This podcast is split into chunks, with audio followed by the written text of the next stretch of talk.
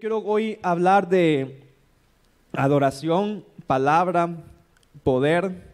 Día que está junto, adoración, palabra y poder. Y quiero hablar de la relación que existe entre estas tres dimensiones en las cuales necesitamos crecer para poder desenvolvernos en el llamado que Dios tiene para nuestras vidas. Y la relación tan importante que existe entre cada una de estas partes porque hay herramientas, hay elementos, hay máquinas donde si una pieza falta, no sirve toda la máquina, ¿verdad? De nada sirve tener una sola pieza si no están las demás. Y en el Espíritu del Señor necesitamos estas tres piezas en nuestras vidas, las tres funcionando al mismo tiempo, para que realmente la obra que Dios quiere para nosotros se pueda cumplir no es suficiente una, sino que necesitamos que las tres estén activas y creciendo y desarrollándose al mismo tiempo en nosotros. Y yo te decía que voy a ir hablando como de la relación que existe entre estas dimensiones. Y yo quiero empezar hablando acerca de la relación que hay entre la palabra y el poder de Dios. Dirá que está junto la palabra y el poder de Dios. Y vamos a empezar leyendo un pasaje que está en Mateo 22, 29.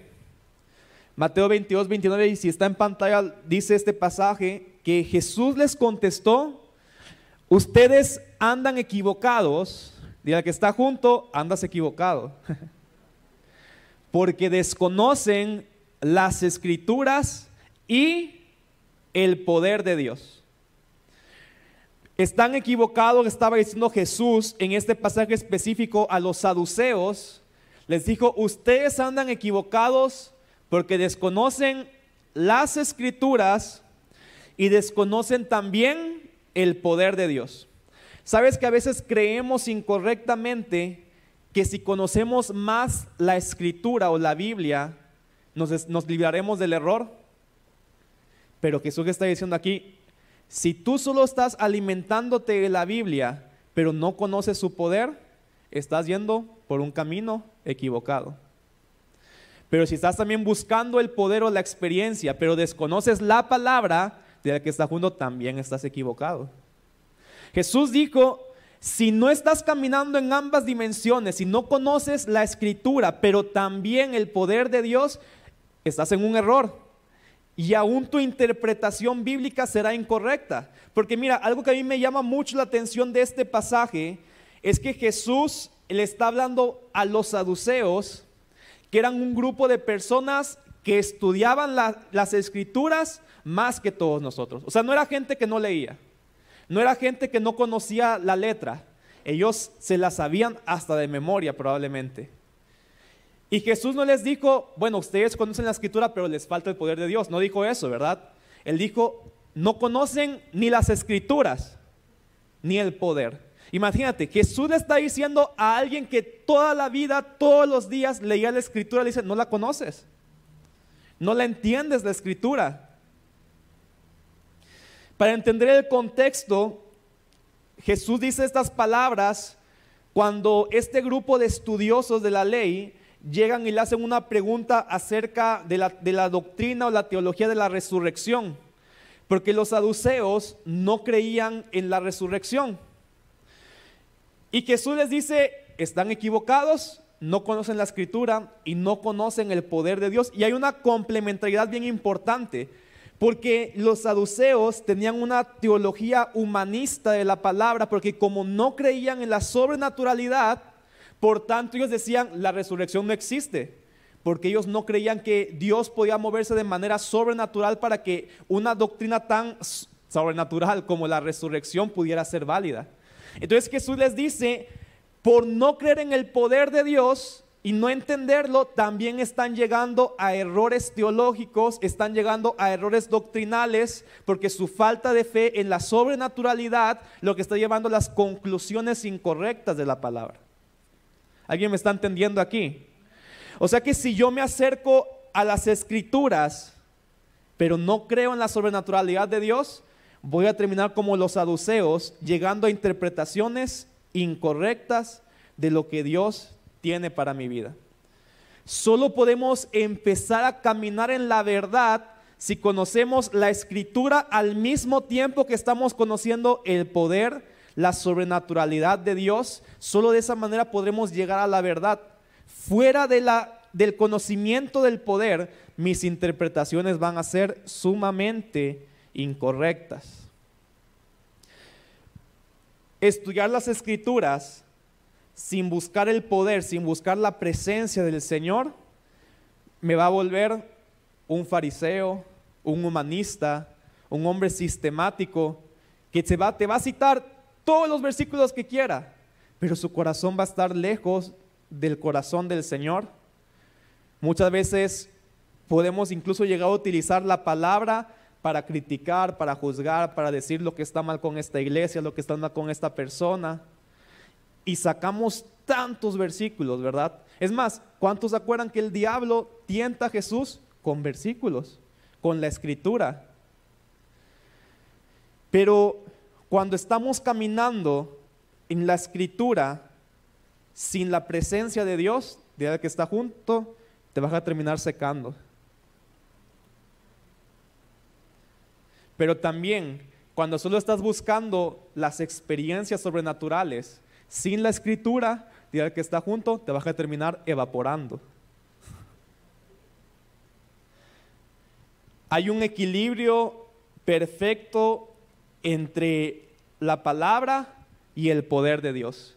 En el Antiguo Testamento la gente decía la ley y los profetas, ¿verdad? La letra y al espíritu que estaba sobre los profetas. La ley y los profetas creaban el equilibrio perfecto para que el pueblo judío entendiera el corazón de Dios. Y nosotros hoy en día también necesitamos caminar en ambas dimensiones, la palabra y el poder del Señor. ¿Estamos ahí? Necesitamos caminar en ambas, dije, porque de otra manera siempre estaremos caminando en error. Necesito la palabra y el poder de Dios en mi vida. Porque, dile que está junto otra vez, estoy diciendo que repitan para que se nos quede bien grabado. La palabra o la Biblia no es un fin en sí mismo. quiero que digan, la Biblia no es un fin en sí mismo, sino tiene que ser un medio para encontrarnos con Jesús. Y voy a irme a otro pasaje que está en Juan 5, versículos 39 y 40. Juan 5, 39 y 40, igual si lo ponemos acá. Juan 5 del 39 al 40, Jesús ahora está diciéndole, pero a los fariseos, ¿va? Otro grupo de personas que estudiaban la Biblia o las escrituras que tenían los judíos todo el tiempo. O sea, no eran gente, como te decía, no era gente que no leía, era gente que todo el tiempo leía. Pero Jesús les dice, ustedes estudian con diligencia las escrituras porque piensan que en ellas hayan la vida eterna. Y ellas son las que dan testimonio en mi favor. Pausa ahí. O sea, Jesús está exhortando, corrigiendo a los fariseos porque le dice, ustedes estudian con diligencia las escrituras. Bueno, y en primer lugar algo, si no estamos estudiando todos nosotros aquí con diligencia la escritura, también estamos mal, ¿verdad? Porque no es, o sea, lo que estamos diciendo es, no estudies tanto, no. Tenemos que estudiar sistemáticamente y diligentemente la palabra, pero siempre en el contexto de la presencia de Dios. Y Jesús aquí está corrigiendo y dice, el problema con ustedes es que sí, estudian muchísimo, pero hay un error. Creen que la vida eterna está en la Biblia.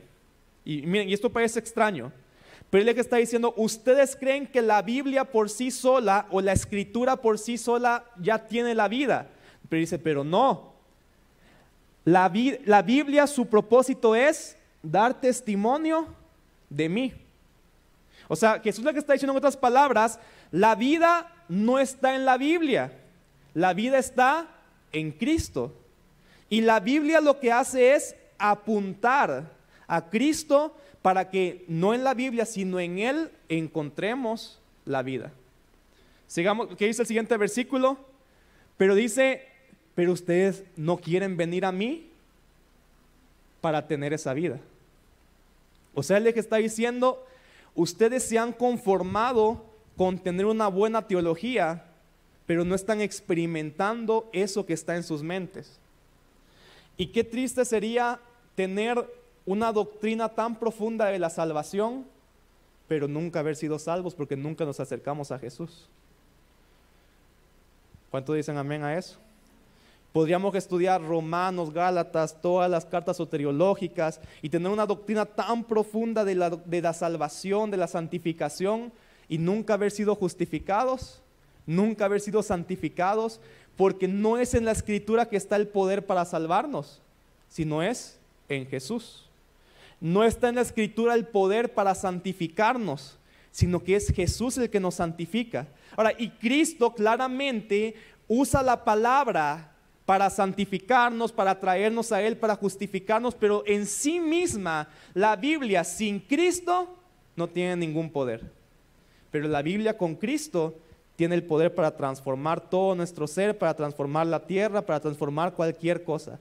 Pero la Biblia fuera de Cristo, hasta para muchos, se vuelve muerte. Amén. Segunda de Corintios 3:6 dice, Él nos ha capacitado para ser servidores de un nuevo pacto, no el de la letra, sino del espíritu, porque la letra sin espíritu mata, pero el espíritu da vida. ¿Alguien está aquí conmigo? Miren, de verdad, si crecemos en la escritura, pero nuestra adoración, nuestras experiencias con el Señor, no están creciendo, en vez de que la Biblia produzca vida en nosotros, puede producir hasta muerte.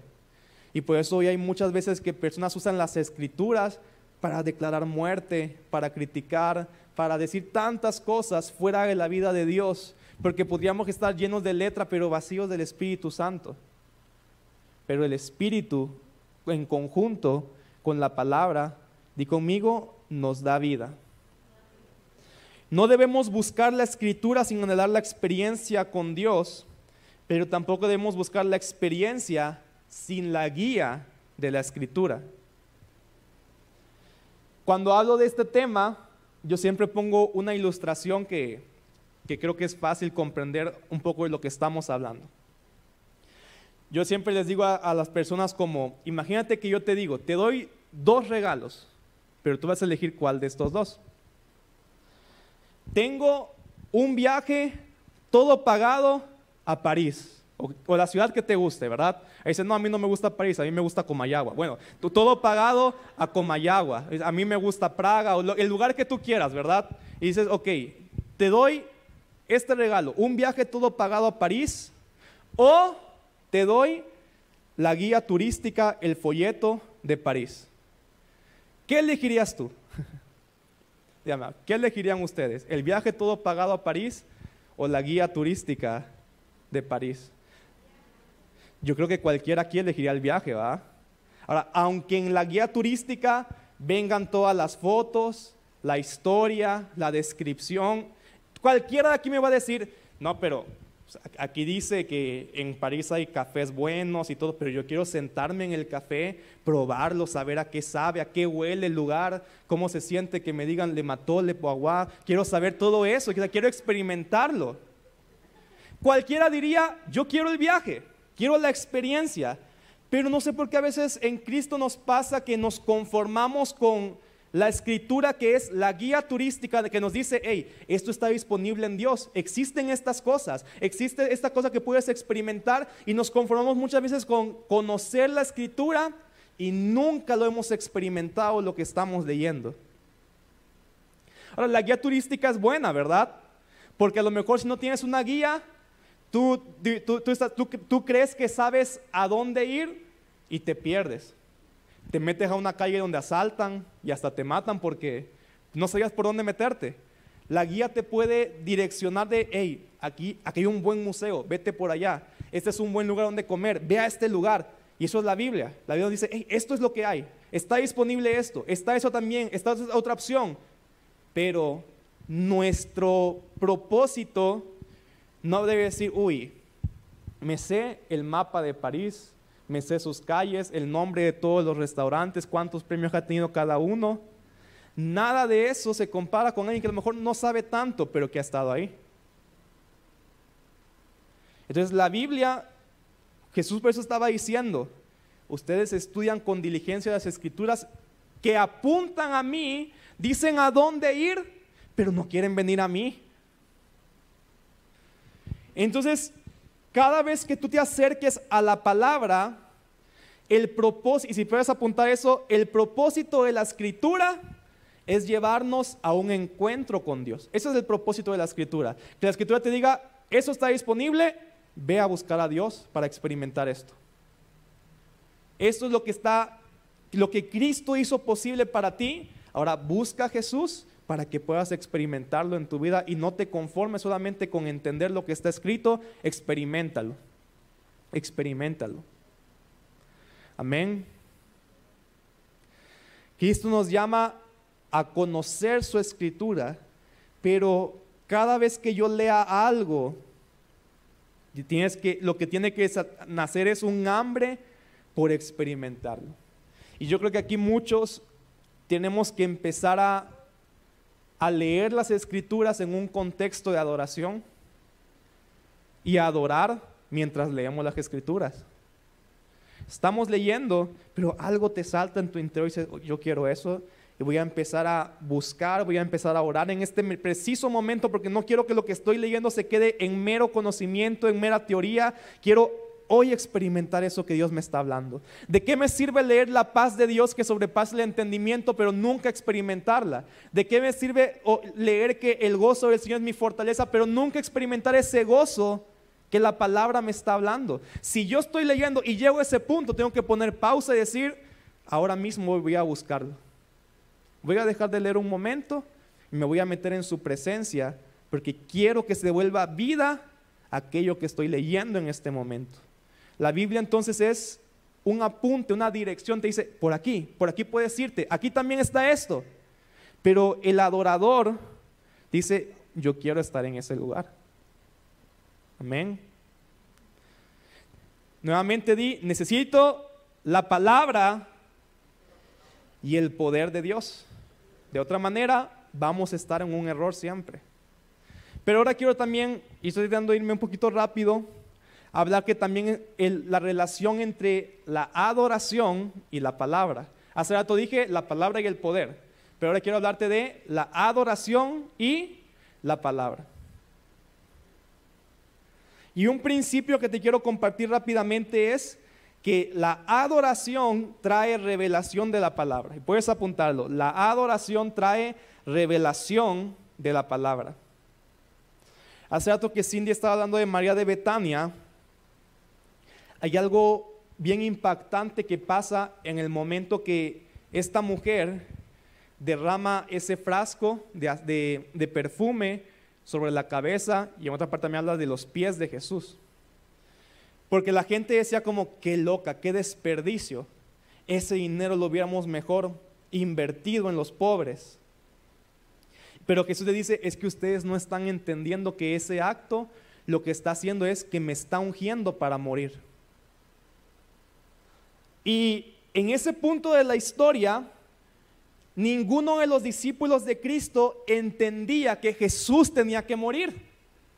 Por eso cuando Jesús les hablaba de, yo tengo que morir, Pedro, no Jesús, no vamos a dejar que te mueras. Y Jesús le dice, te reprendo, Satanás, porque no estás entendiendo que vine para morir. Ellos no entendían que Cristo tenía que morir.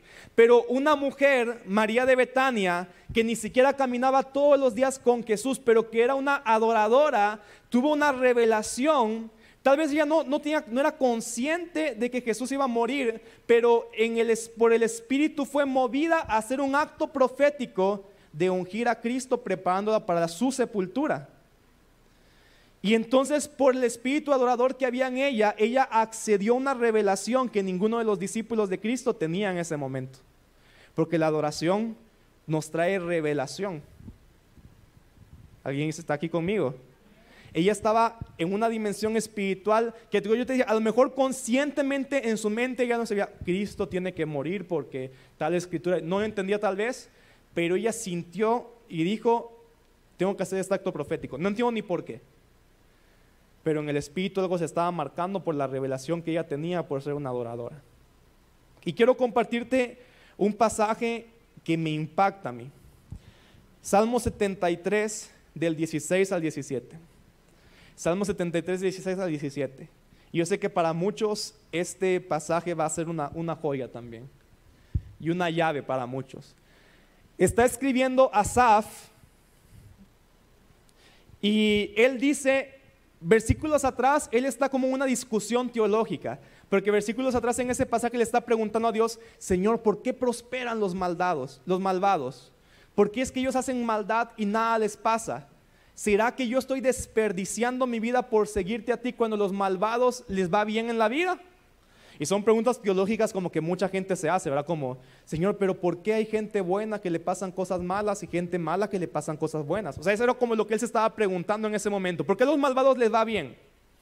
Entonces él estaba entrando en un conflicto teológico en su mente que incluso le estaba llevando a tambalearse en decir, ¿vale la pena vivir en santidad para Dios? ¿Vale la pena consagrarse para el Señor? Él estaba en ese conflicto y en el versículo 16 dice, traté de entender por qué los malvados prosperan, pero qué tarea tan difícil. Pero mira lo que dice el versículo 17.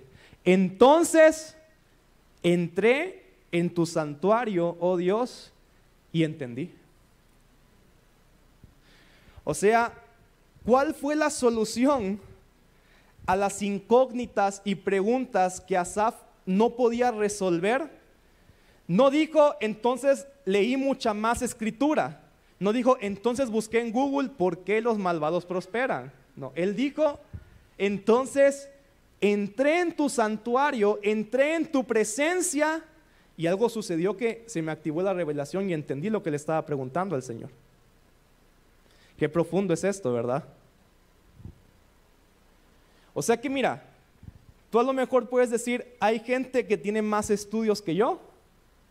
Hay gente que aún en lo natural estudió doctorado, maestría, postdoctorado, se ha leído la Biblia 20 veces, pero si tú entras al santuario del Señor, déjame decirte que estás más adelantado que esa persona. Estás en una posición mejor para entender los misterios de Dios que un instituto completo, que mil años de estar leyendo las escrituras. Una entrada al santuario te puede abrir el entendimiento y la revelación que muchas veces leyendo fuera del santuario no tendrías. ¿Alguien me sigue aquí? Traté de entender, no entendía. ¿Cuántos a veces dicen, es que leo la Biblia y no la entiendo? O a veces creemos que entendemos, pero podríamos llegar a una postura humanista. Déjame decirte que la lógica no es lo que confirma la escritura. Aunque obviamente si tengo algo ilógico, pues puede ser que, pero hay cosas que Dios hace que son ilógicas, ¿verdad? Sabes que estudiando filosofía, y el otro día me acordaba porque estábamos platicando con Mario un poquito de filosofía, ¿verdad? Y decíamos que tú lees a todos los filósofos y todos parecen tener la razón, porque construyen capas de lógica encima uno de otros y puede uno decir todo lo contrario que el otro pero sus capas de lógica hacen que las dos cosas parecen verdad. Y mira, y a mí, y a mí me pasó eso porque en la universidad que estudié llevábamos dos años y media de estar estudiando, teníamos que leer todos los libros de los filósofos como más importantes de la historia.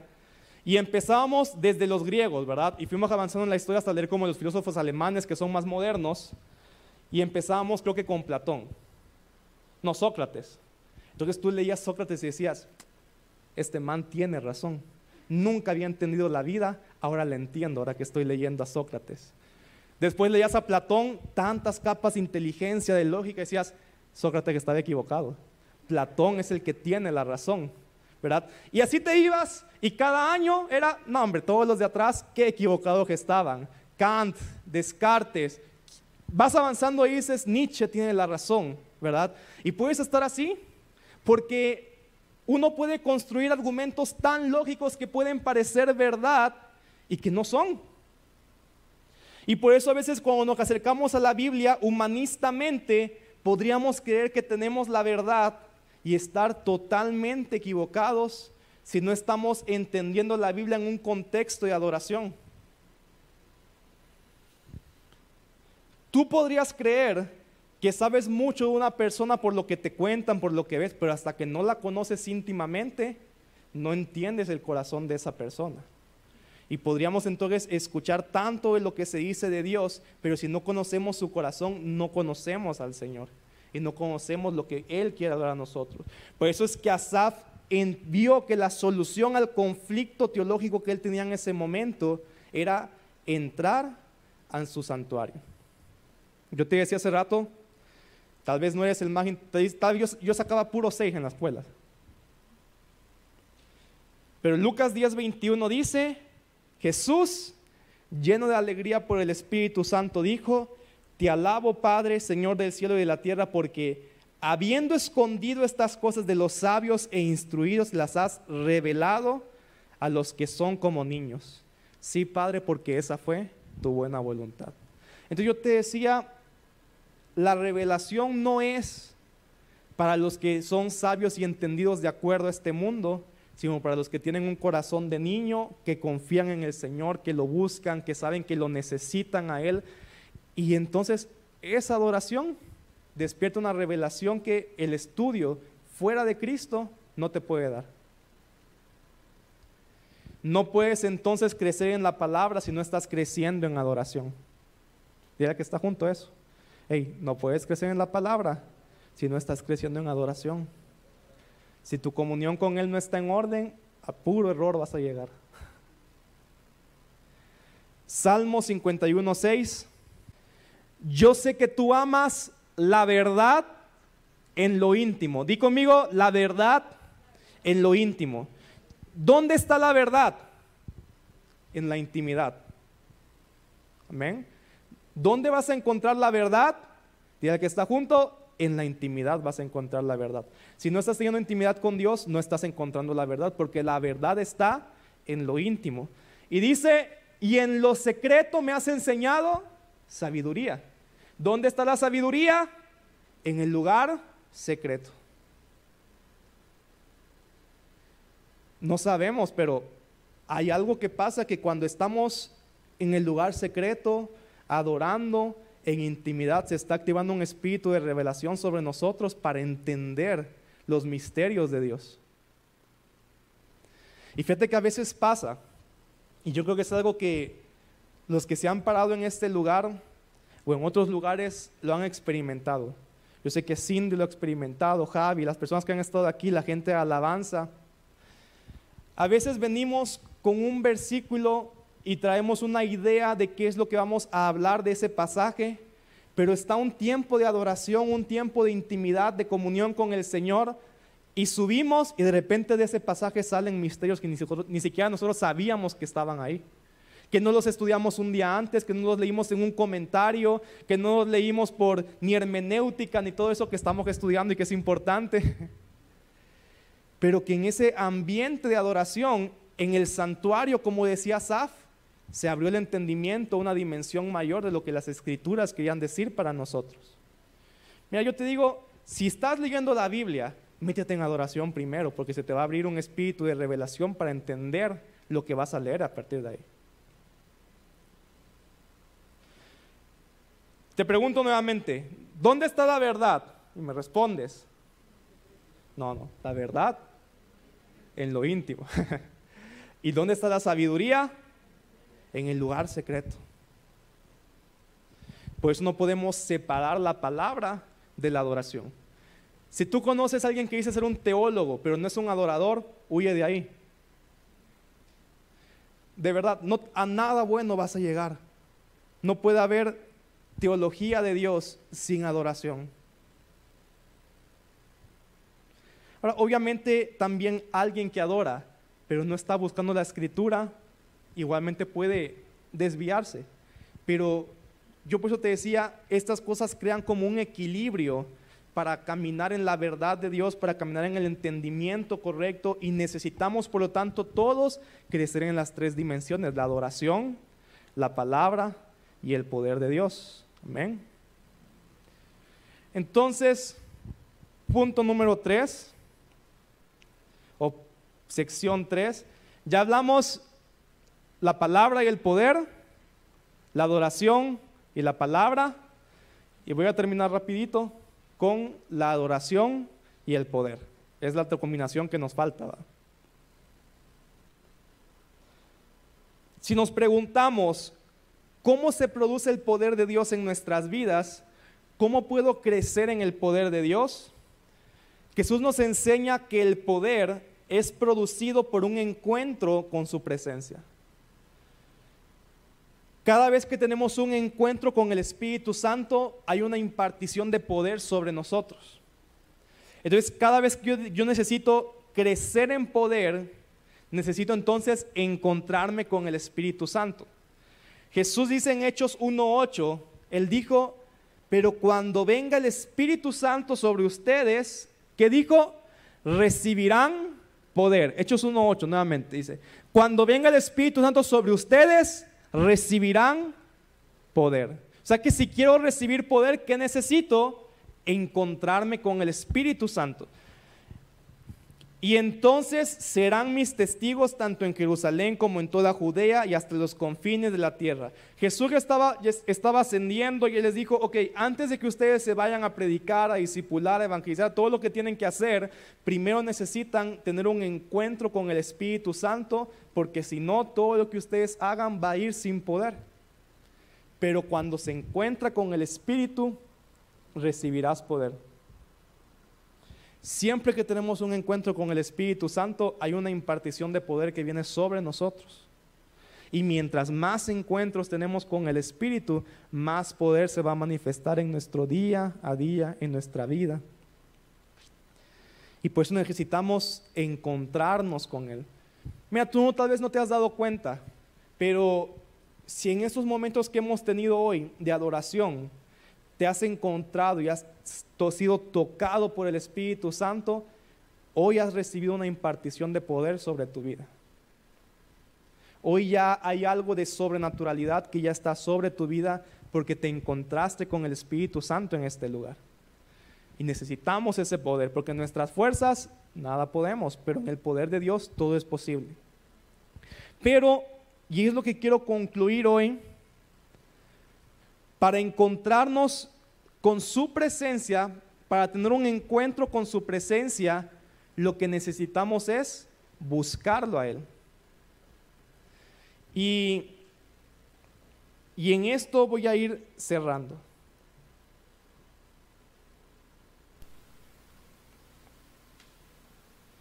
Mateo 7:8 dice, y voy a leer dos pasajes, uno en el Nuevo Testamento, otro en el Antiguo Testamento, y después quiero explicar algo que, que me encantó de estos pasajes. Mateo 7:8 dice, porque todo el que pide, estamos hablando de cómo encontrarnos con Dios. Dice, porque todo el que pide, di conmigo, recibe. Y el que busca, encuentra. O sea, si quiero encontrarme a Dios, encontrarme con Dios, necesito buscarlo. Ahora, esto es, este principio es un poquito más explícito en el Antiguo Testamento, porque Jeremías 29:13, probablemente Jesús cuando dijo esas palabras en Mateo 7 estaba recordando las palabras del profeta Jeremías.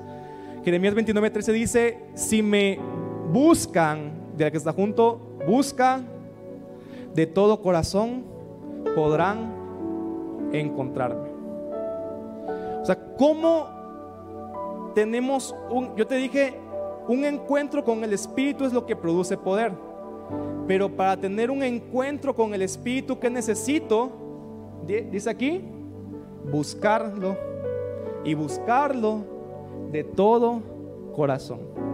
Ahora, quiero explicarte algo que, que me pasó anoche. Yo había terminado aquí como de escribir mi mensaje y después de eso tomé un tiempo para orar, tomé un tiempo para adorar. Y yo creo que Dios me quería activar también eso que yo te mencionaba de que cuando tú adoras entras en un entendimiento que el estudio no te da. Porque yo estaba adorando y yo sentí en ese momento que Dios me decía, busca, va a sonar trabalenguas, busca lo que significa la palabra busca. En ambos, y busqué.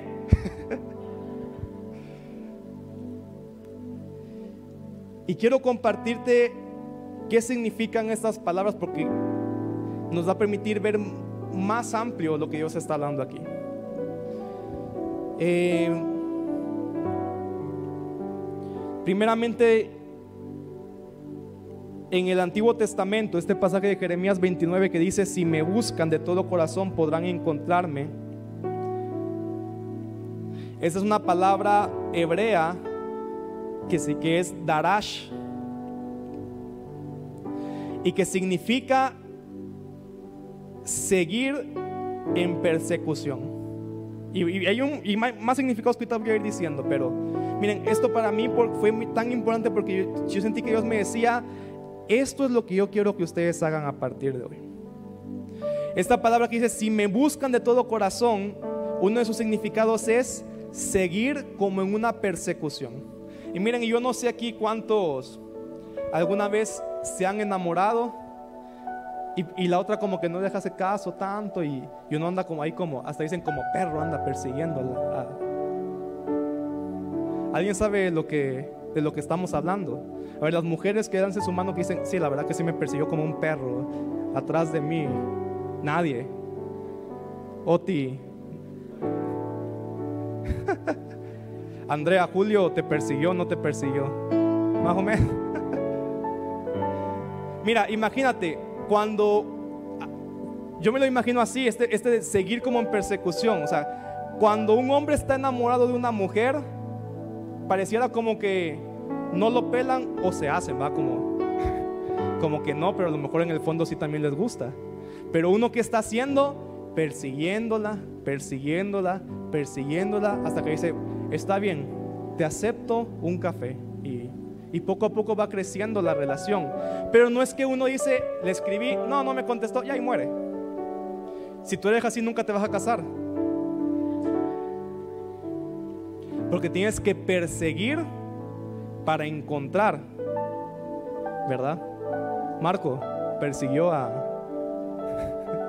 Confirman allá, Andrea. Entonces Jesús está diciendo, ¿qué es lo que quiero de ustedes? Buscarme con todo su corazón significa estarme persiguiendo. A donde está Dios, ahí voy.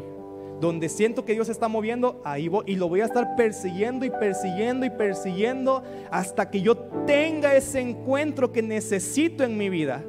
O sea, no es esto de buscar, no es que, ah, bueno, entonces un día voy a orar, no pasó nada y digo, ahí muere. No, es persígueme, nos dice el Señor, persígueme una y otra y otra y otra vez, porque si me sigues persiguiendo, un día me vas a encontrar, vas a tener un encuentro transformador con mi presencia. Tenemos que estar en este lugar, gente que está persiguiendo la presencia de Dios.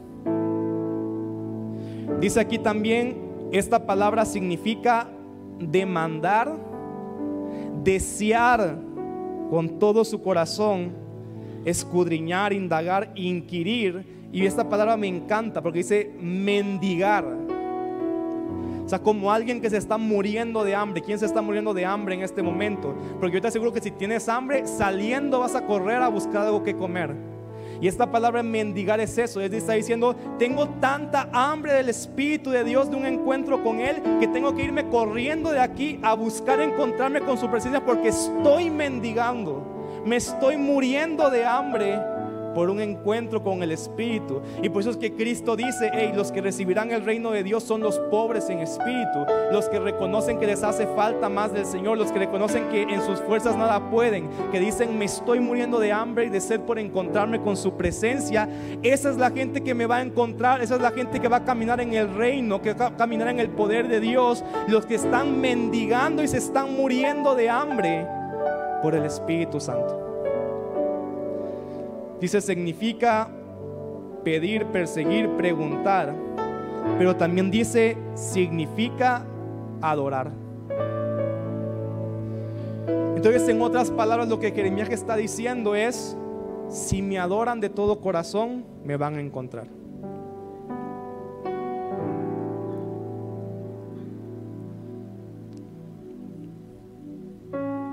No podemos entonces caminar en el poder de Dios si no estamos adorando con todo nuestro corazón, con todas nuestras mentes, con todas nuestras fuerzas. O sea, la adoración y como hemos estado diciendo hoy, creo que es el rema con el que Dios nos da, la pasión es lo que precede el avivamiento, la pasión es lo que precede el poder de Dios, la pasión es lo que precede la sobrenaturalidad. Solamente podemos entonces crecer en esas dimensiones y estamos creciendo en pasión y adoración por el Señor. ¿Alguien dice amén? Alguien puede decir, yo me voy a convertir en ese perseguidor, en ese hambriento, en ese pobre en espíritu, mendigo, muerto de hambre, pero por la presencia del Señor.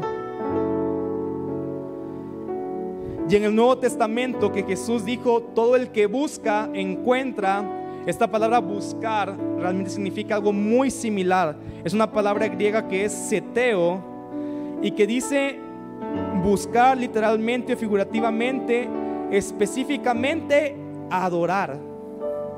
Entonces Jesús dijo, el que pide, recibe y en otras palabras, el que adora, encuentra. El que adora, encuentra. Significa pedir, preguntar, procurar, querer, requerir, demandar. Y también significa ir. Nuevamente, caminar, perseguir, buscar, seguirlo a Él, hasta encontrarnos con su presencia.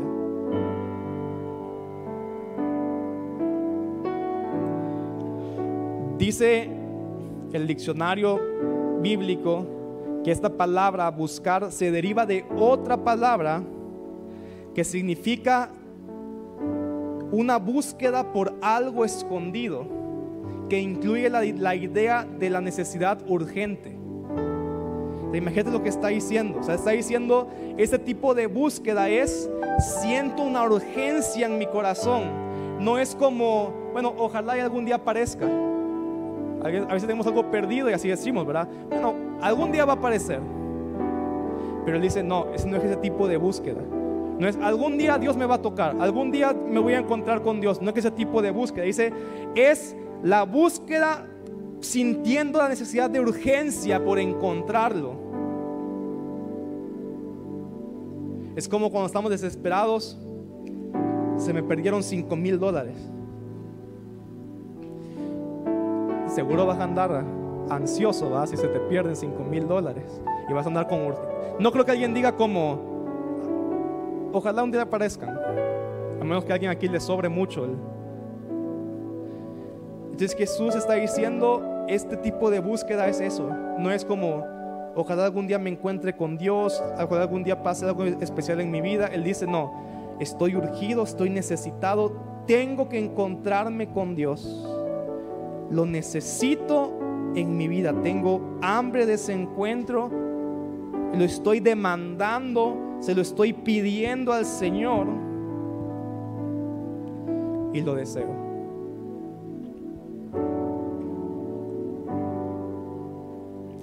Yo recuerdo cuando yo más pequeño le empecé a pedir al Señor, Señor, yo quiero que tú me des el don de hablar en lenguas y quiero que me bautices y eso. Y todos los días oraba y le pedía al Señor y me sentaba y oraba y ahora sí va, ahí va, ahí va, ¿verdad? Y nada pasaba.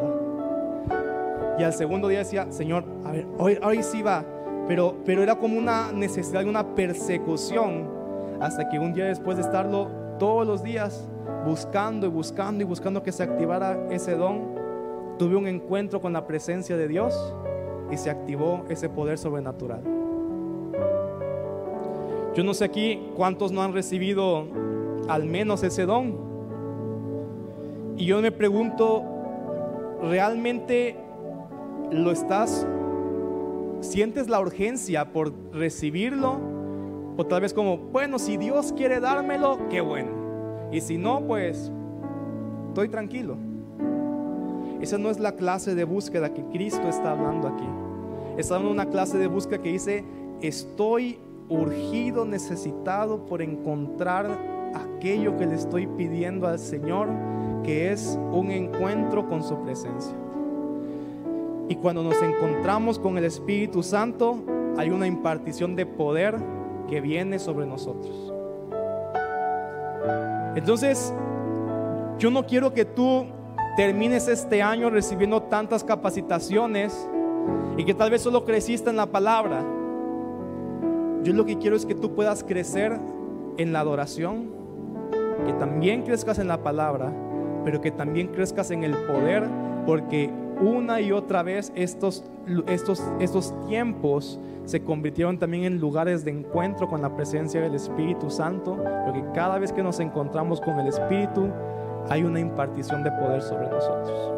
Pero necesitamos por eso venir con esa hambre, con esa urgencia, venir de esta manera como mendigando y diciendo, me estoy muriendo de hambre y ya quiero llegar para comer lo que el Señor tiene preparado para mí hoy y encontrarme con su presencia. Y yo creo que hoy Dios, el propósito de este día era más que todo como volver a reactivar el hambre por más de Él. Escuchábamos testimonios y esos testimonios tienen que decir, bueno, si el padre, el profeta Joel, que contaba esos milagros sobrenaturales, lo vivió, yo también quiero vivirlo. No quiero que se me cuede como una historia bonita que yo escuché de alguien más, pero que yo nunca en mi vida lo he experimentado ni visto. Tiene que ser, bueno, si ellos vivieron, ¿por qué yo no? ¿Qué tienen de especiales ellos? También está disponible para mí. Pero necesito tener la urgencia de eso para encontrarlo. Porque Dios no te va a dar algo que no estás demandando, algo que no estás deseando. Él está buscando la gente hambrienta que día y noche le están pidiendo al Señor para que sobre ellos caiga toda esta impartición del Señor. Por eso Él dice, ¿acaso no haré justicia con aquellos que claman de día y de noche? Una promesa de Cristo. Si tú estás clamando por algo de día y de noche, Dios lo va a traer. Dios va a hacer justicia, Dios lo va a cumplir, pero si no estamos anhelándolo con urgencia, no hay nada que nos prometa que vamos a recibirlo. El hambre, la pasión precede la impartición del poder de Dios sobre nuestras vidas.